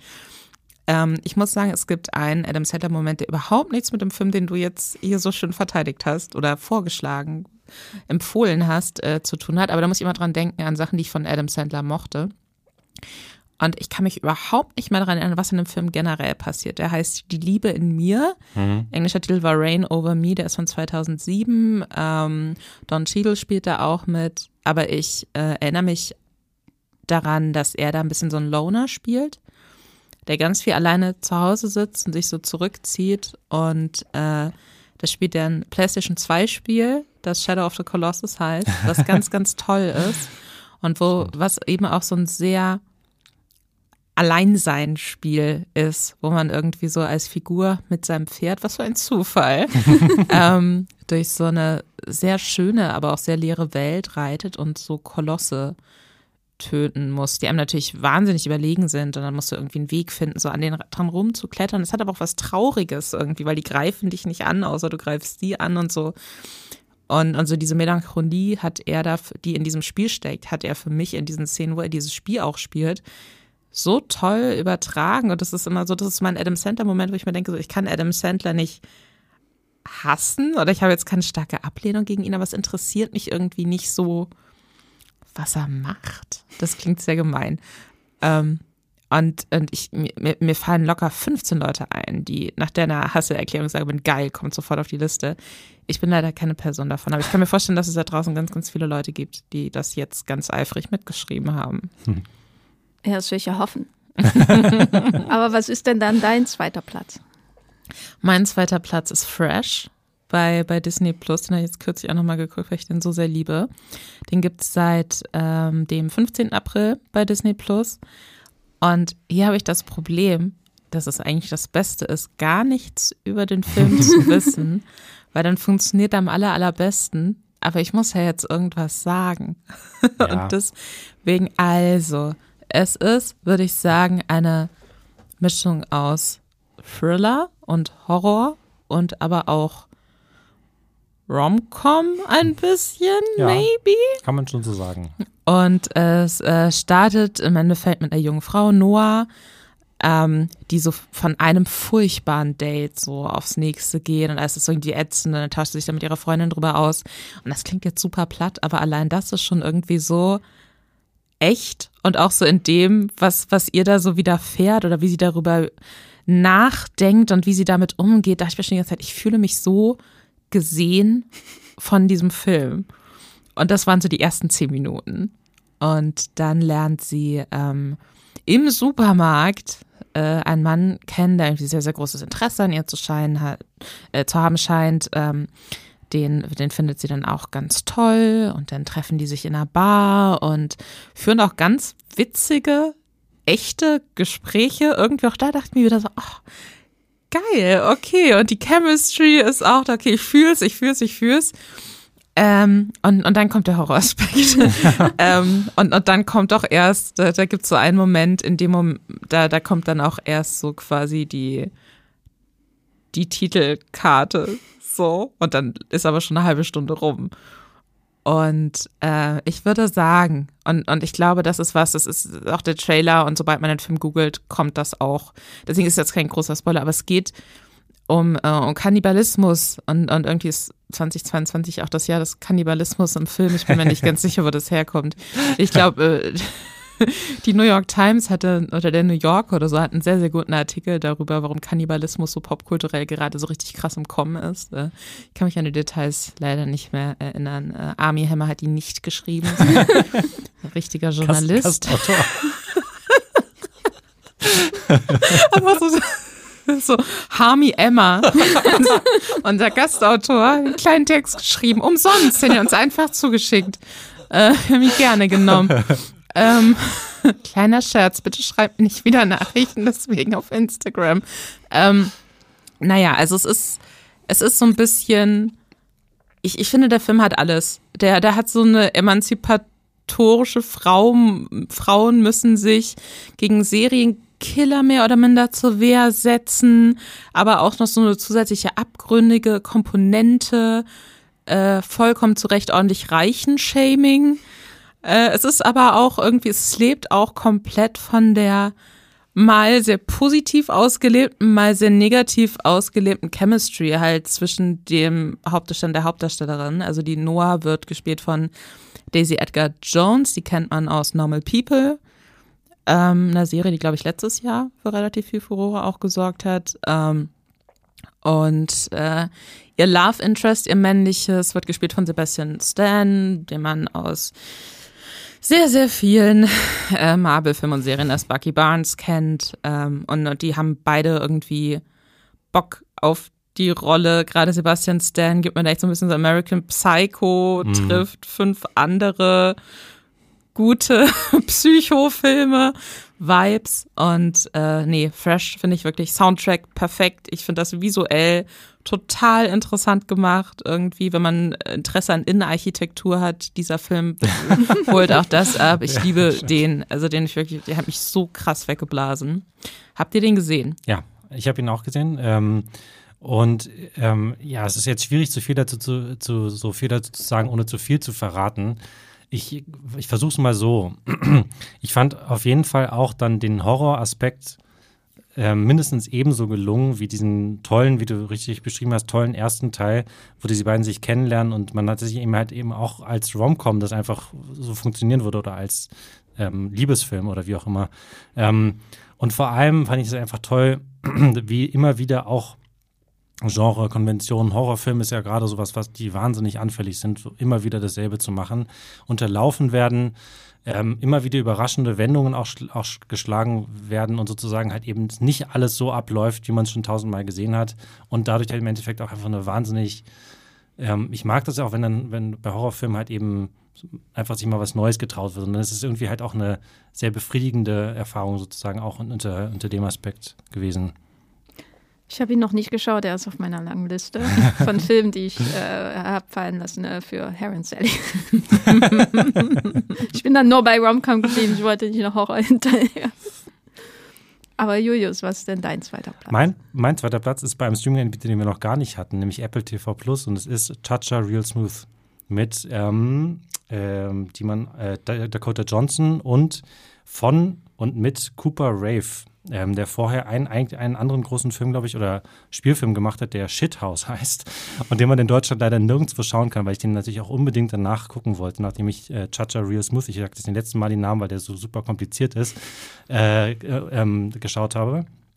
Ähm, und der ist hier als äh, Regisseur und Drehbuchautor und Hauptdarsteller in Personalunion und spielt einen jungen Mann, der quasi so wieder bei seinen Eltern wohnt, nachdem er irgendwie schon mal eigentlich äh, ausgezogen war und sich mit ähm, bei so einem komischen Burgerladen äh, jobbt und halt dann irgendwie mehr oder weniger zufällig in einem Job als Anheizer oder Vortänzer bei Bar Mitzvah feiern im, in seiner Gemeinde oder in seiner Community, in, dem, in dieser Stadt, in der ich weiß gar nicht genau, welche Stadt ähm, er lebt da irgendwie landet, weil er das irgendwie gut kann und dann irgendwie einfach auch so eine Frohnatur ist. Und dann wird er halt eben von den ganzen anderen Müttern, die halt quasi die ähm, für ihre Söhne halt diese Bar Mitzvah feiern schmeißen, dann da wegrekrutiert, nachdem er das einmal so mehr oder weniger zufällig gemacht hat. Und dabei lernt er dann halt eben auch Dakota Johnsons Figur kennen, die eigentlich verheiratet ist. Und eine Tochter ähm, hat, die im Autismus-Spektrum halt eben ist. Und ähm, dann entwickelt sich da so eine Beziehung zwischen den beiden. Und sie ist halt eindeutig ein bisschen älter ähm, und trotzdem hat sie aber auch Interesse an ihm. Sie ist aber eigentlich verheiratet. Es, man hat das Gefühl, sie ist nicht so richtig glücklich, ähm, aber eigentlich auch nicht unglücklich. Und ähm, dann möchte ich jetzt auch gar nicht viel mehr darüber verraten, wie das dann so weitergeht. Es ist auf jeden Fall ein Film, und das fand ich halt, hatte ich jetzt gerade auch schon so ein bisschen angedeutet, und das fand ich in dem Fall noch beeindruckender, wie sehr der tatsächlich wirklich jedes Hollywood-Klischee vermeidet. Also es läuft wirklich einfach alles ganz, ganz anders ab. Es gibt zum Beispiel auch einen paar Jahre jüngeren Bruder von dieser Hauptfigur. Und man weiß, man denkt immer, man weiß genau, wie das ist. Der ältere Bruder, der piesackt den kleinen Bruder immer und ähm, weiß nicht, gibt ihm noch irgendwelche komischen Anmachsprüche oder sowas mit oder sowas. Und es läuft halt eben ganz genau so nicht ab. Es gibt, ich kann mich nicht an einen Film erinnern, wo ich jemals so eine einfach wunderschöne und ernsthafte und glaubwürdige und liebevolle Beziehung zwischen zwei Brüdern, zwischen denen halt ein paar Jahre Abstand liegen gesehen habe.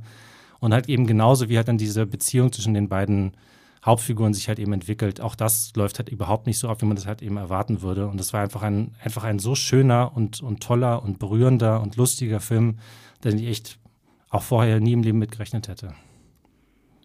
Ist Hab der musikalische Aspekt daran? Ähm, nur so, dass es halt ab und zu solche Party- und Tanzszenen gibt. Und das, ich glaube, das ist auch ein, äh, ein Song, der so, Touch of Real Smooth, mhm. ist, glaube ich, ein Song, der auch an einer Stelle mal im Film gespielt wird und dann halt irgendwie dann die, da ein bisschen auf der Party halt eben ein bisschen am, am, am Tanzen sind oder sowas. Aber das ist alles. Habt ihr beide auch nicht gesehen? Nee, das ist so äh, ein Film, äh, für mich typisch irgendwie, den, wo man am Anfang des Jahres sieht, ah, der ist ein Sundance. Den musste, gibt es irgendwie viele positive Kritiken oder so, den musst du dir irgendwie mal aufschreiben, musst du dann nachholen, ne, wenn er endlich da ist. Und dann irgendwie zehn Monate später denkt man, morgen hast du Podcast. Warum hast du den noch nicht geschaut? Ja. Ähm, ist bei Fresh, glaube ich, ähnlich. Die, die habe ich immer so als Doppel irgendwie von Sundance dieses Jahr mitgenommen. Ja, stimmt. Ist, ist glaube ich, auch ein interessantes Doppel, irgendwie zusammen die beiden Filme zu schauen. Aber in welcher Reihenfolge? Was glaubst du, was, was ist richtig? Ich glaube, ich würde mit, mit Chacha anfangen, weil das dann, weil der halt eben nicht dann noch so diese Richtung Genre noch diesen, noch diese Ab Abzweigung macht dann vielleicht. Oder, ja. Cha-Cha Real Smooth, der ist bei Apple TV Plus. Genau. So, jetzt kommen wir zum Platz 1. Ähm, ich glaube, ich fange mal selber an, weil mein Platz 1 nicht spannend ist. Im Grunde habe ich es schon verraten. Äh, und zwar ist mein Platz 1 Barbarian bei Disney Plus. Äh, ich habe ungewöhnlich viele Horrorfilme.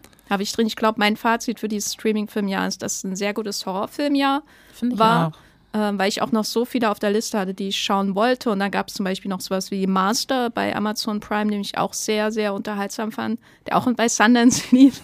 auch ein schöner Horrorfilm. Aber ich habe mich dann entschieden, Barbarian auf die Eins zu packen. Und vielleicht noch mal zu der Situation, als ich ihn geschaut habe. Also ich war vorher im Urlaub und hatte auch da die ein oder andere Ferienwohnung. Und dann bin ich rausgekommen und habe Barbarian angemacht. Und dann gibt es ja schon die von äh, dir beschriebene, den von dir beschriebenen äh, Moment, wo sie da vor der Tür steht und der Schlüssel ist nicht in der Box.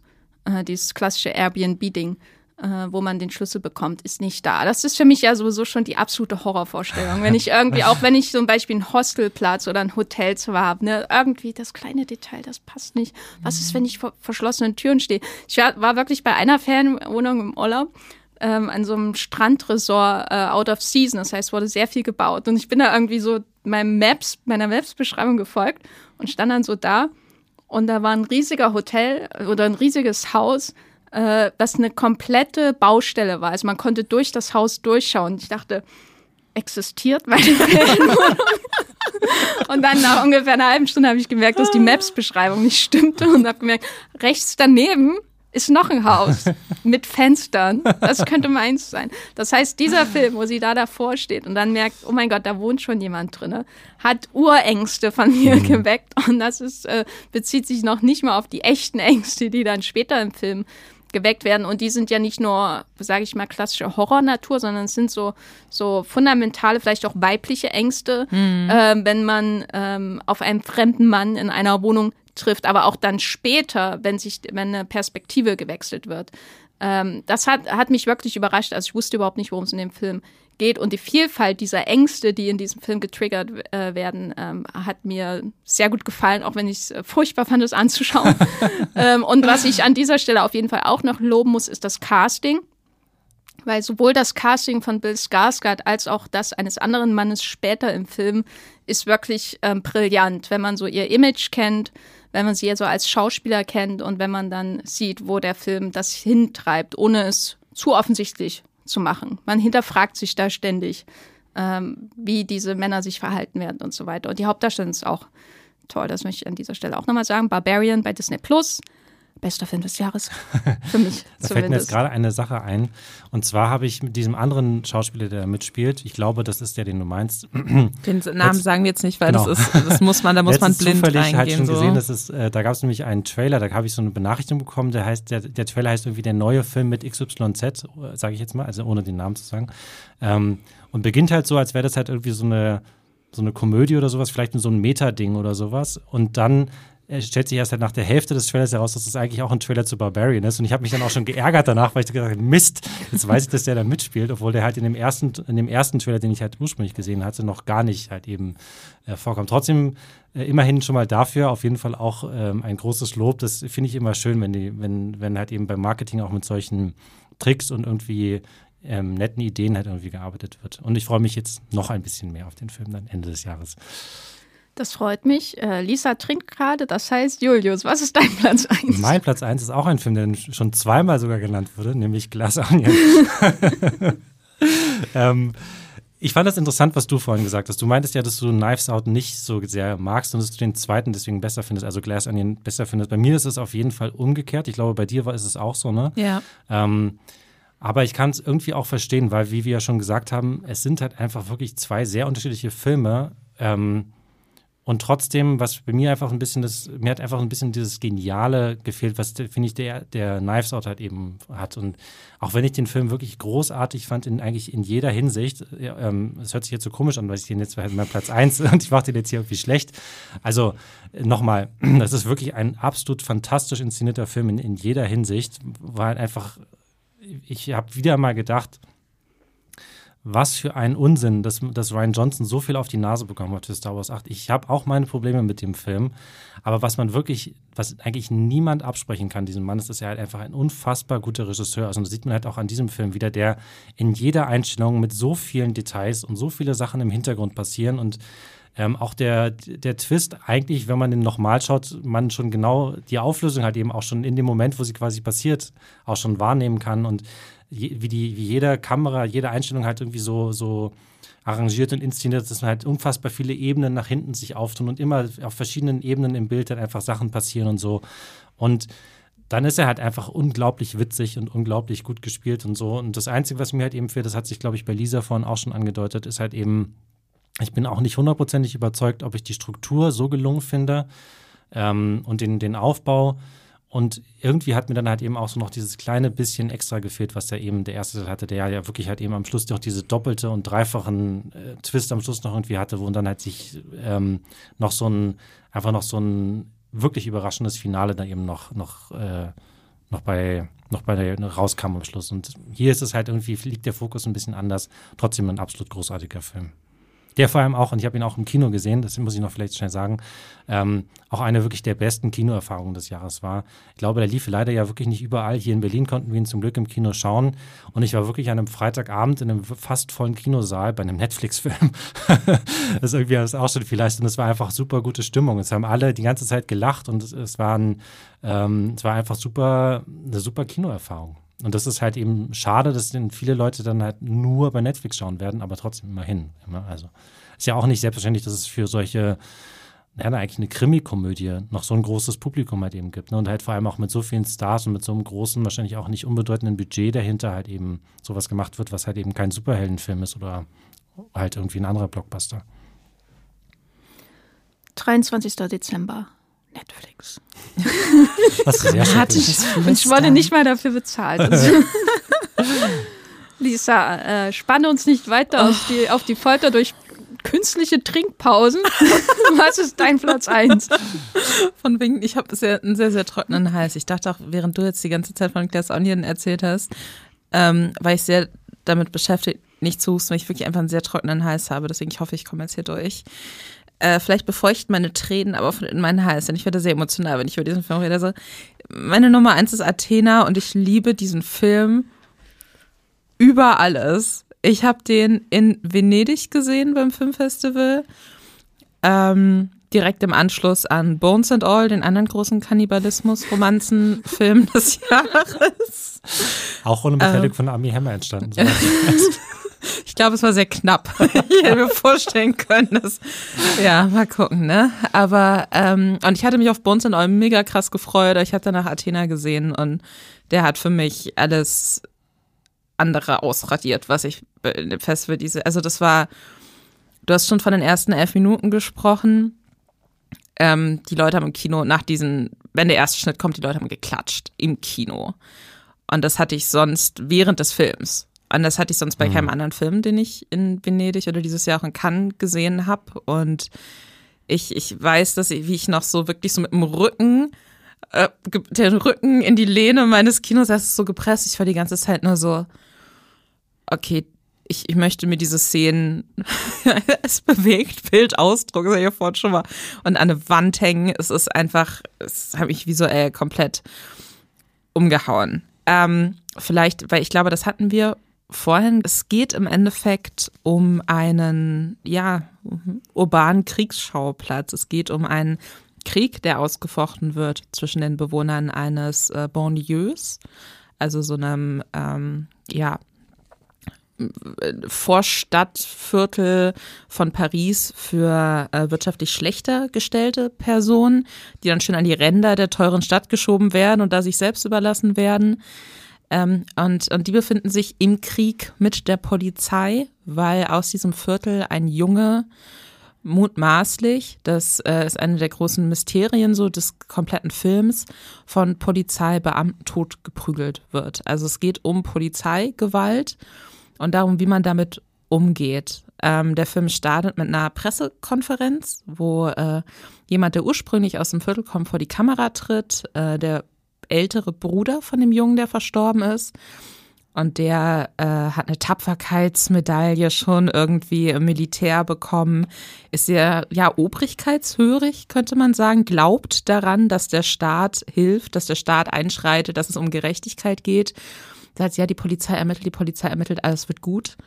Und im Publikum von dieser Ansprache steht sein jüngerer, noch lebender Bruder, der einen Molotow-Cocktail nach vorne wirft und der halt so eine Gruppe von vor allem jungen Männern anführt aus dem Bonlieu, die sagen, nee, wir, wir bauen jetzt, wir setzen uns jetzt so lange gegen die Polizei zur Wehr, bis die uns die Namen der Beamten geben, ähm, die unseren Bruder getötet haben oder die meinen Bruder getötet haben, der mhm. mit uns allen irgendwie aufgewachsen ist. Und ähm, da steckt ganz, ganz viel Realpolitisches drin. Da steht ganz, ganz viel Verzweiflung und Wut und Frustration drin, die man wahrscheinlich das letzte Mal so in, in meinen Augen auch ikonisch inszeniert in La N gesehen hat. Also der Film manchmal ganz, ganz vielen Stellen so dran okay, tatsächlich La N, aber halt irgendwie 25 Jahre oder so später, mhm. 27 Jahre mittlerweile, glaube ich, schon später.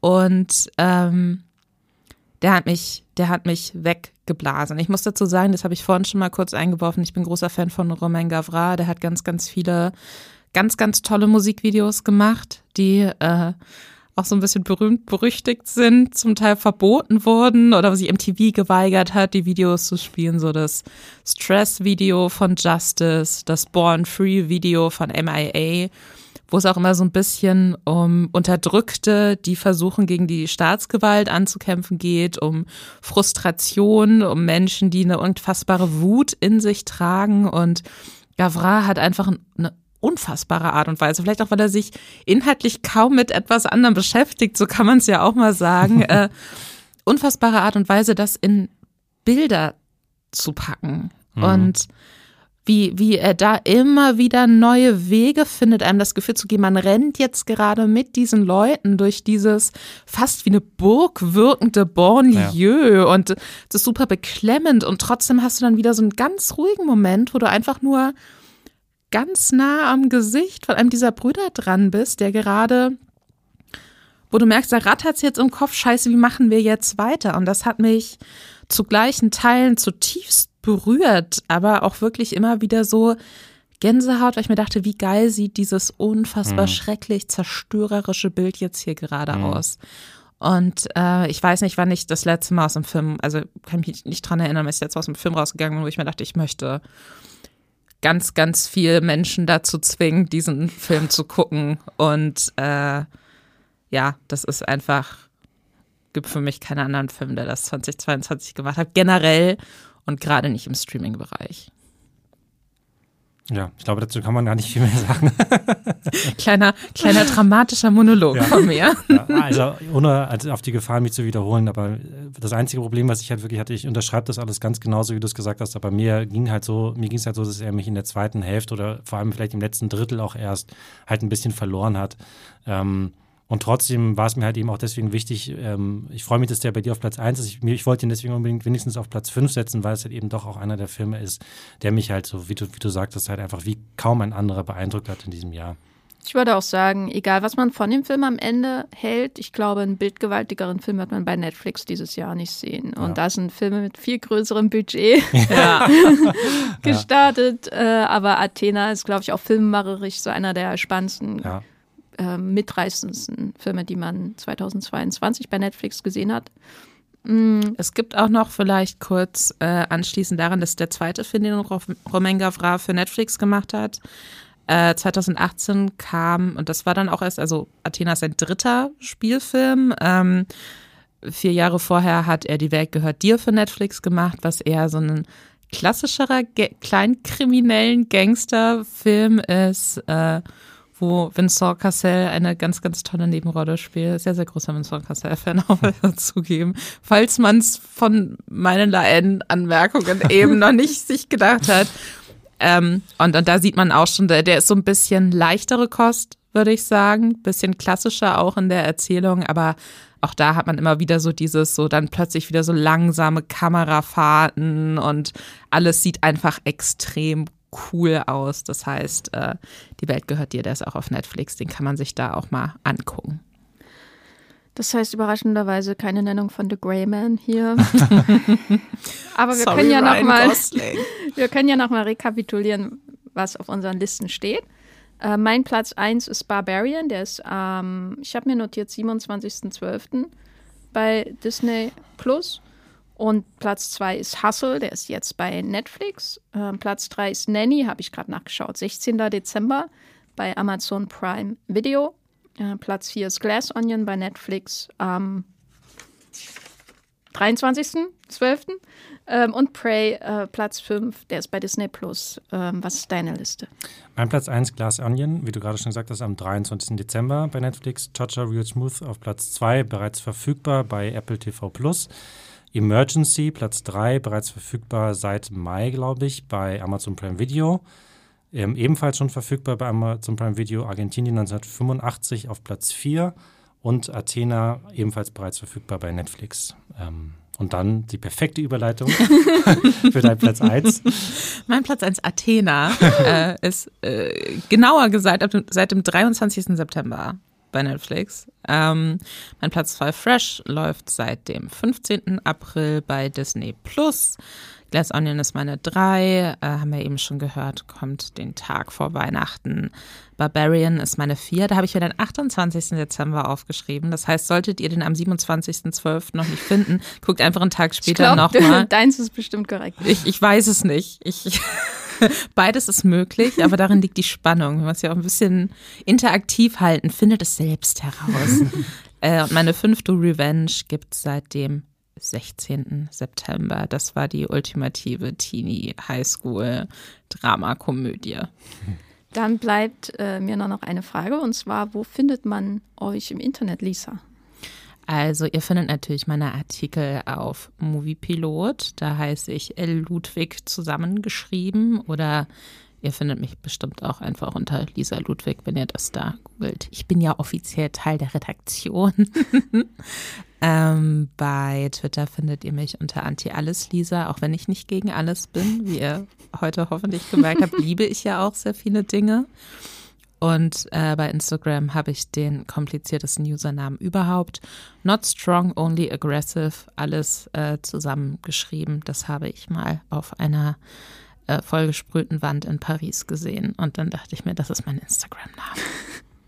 Julius, wo findet man dich ich im bin Internet? weder bei Instagram noch bei Twitter zu finden.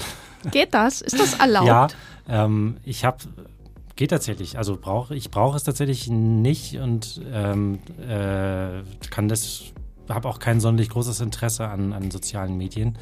Ähm, es geht tatsächlich, auch in unserem Beruf. Ähm, Deswegen findet man meine Artikel halt nur bei Filmstarts, in Anführungszeichen. Aber ich bin auch regelmäßig beim Filmstarts-Podcast Leinwandliebe zu Gast, ähm, der ebenfalls bei Spotify und was weiß ich, wo es noch überall Podcasts gibt, zu finden ist, Apple Podcast App und so. Ähm, und ich war auch schon ab und zu mal bei, äh, beim Filmstarts YouTube-Kanal ähm, und habe da meine ersten Gehversuche in Livestreams gemacht. Ähm, ja, genau. Ich bin bei Twitter als Gafferlein. Äh, ich bin eine Instagrammer. bin ich auch, aber ist glaube ich egal. Muiplo, Jenny Jecke und ähm, ich habe auch noch einen Podcast, der Wollmilchcast und bei Letterboxd findet ihr mich auch als Jenny Jecke, da seht ihr immer, welche Filme ich gerade gucke und nicht bewerte. Sehr spannend mir zu folgen. Ich werde kontrollieren, ob du wirklich fresh guckst. und Emergency und äh, oh. so viel Arbeit nach diesem Podcast, ähm, der natürlich viel, viel Spaß gemacht hat.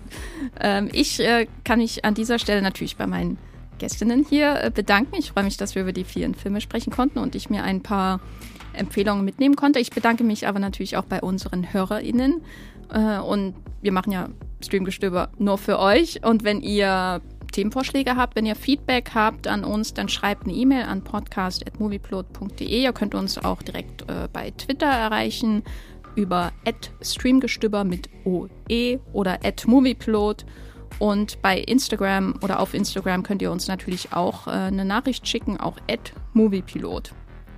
Wenn ihr Streamgestöber unterstützen wollt, dann abonniert den Podcast, falls ihr ihn gerade in einem Artikel gefunden hat, äh, habt. Er ist zu abonnieren bei allen möglichen Podcast-Apps, die es noch gibt, aber natürlich den üblichen Verdächtigen wie Spotify, Apple Podcasts, Podcast, Addict, Overcast und, und, und. Und vergesst natürlich nicht, die Benachrichtigung einzuschalten, damit ihr immer wisst, äh, wann wir eine neue Folge veröffentlichen. Stichwort Folgen. Falls ihr noch mehr Filmtipps äh, braucht, dann kann ich euch natürlich den Filmstarts-Podcast Leinwandliebe empfehlen, ja. der dafür prädestiniert ist, aber auch unsere Streamgestöber-Folge, die besten, die zehn besten Filme, die 2022 noch zu Netflix und Co. kommen. Da habt ihr noch viele andere Filme, die da erwähnt werden. Falls ihr auch Serien liebt und jetzt gerade vor der Weihnachtszeit noch Tipps braucht, dann empfehle ich euch unseren Podcast ähm, zu den besten Serienstarts im Dezember. Das war's von mir. Vielen Dank fürs Zuhören und streamt was Schönes. Ciao. Ciao.